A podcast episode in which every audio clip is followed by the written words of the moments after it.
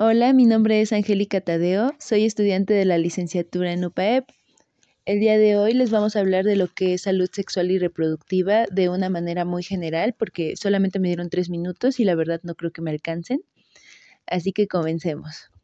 Primero que nada, todos debemos de conocer el término de salud.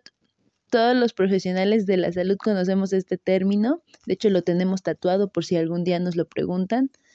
O sea, todas las referencias recuerden que es de la OMS porque tenemos que transmitir información clara y concisa.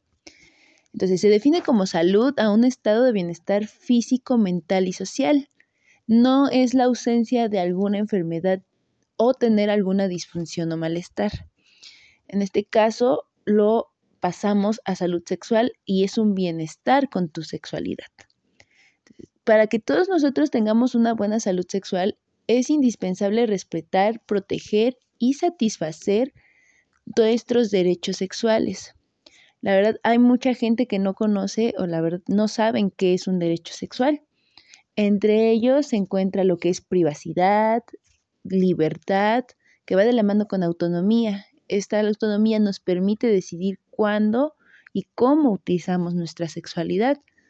También, como tenemos derecho a decidir sobre nuestros propios actos, tenemos derecho de informarnos, de recibir información y una educación para esta salud, porque debe normalizarse comenzar a hablar con nuestros hijos, en los que tengan hijos, este, sobre salud sexual, sexualidad.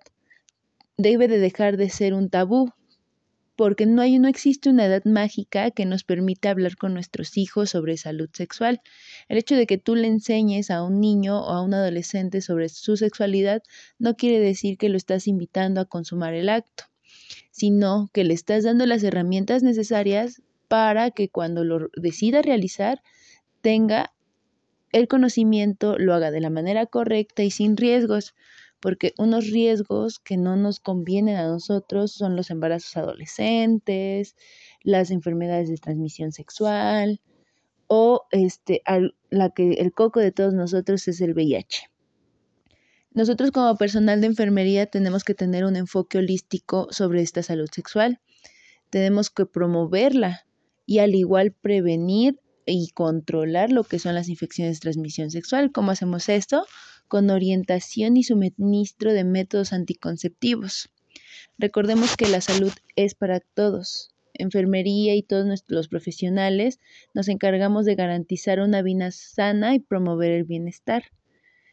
Y no importa la edad. Agradezco mucho que me hayan escuchado con una mención honorífica de mi este, catedrática que es la enfermera Patricia. Muchas gracias.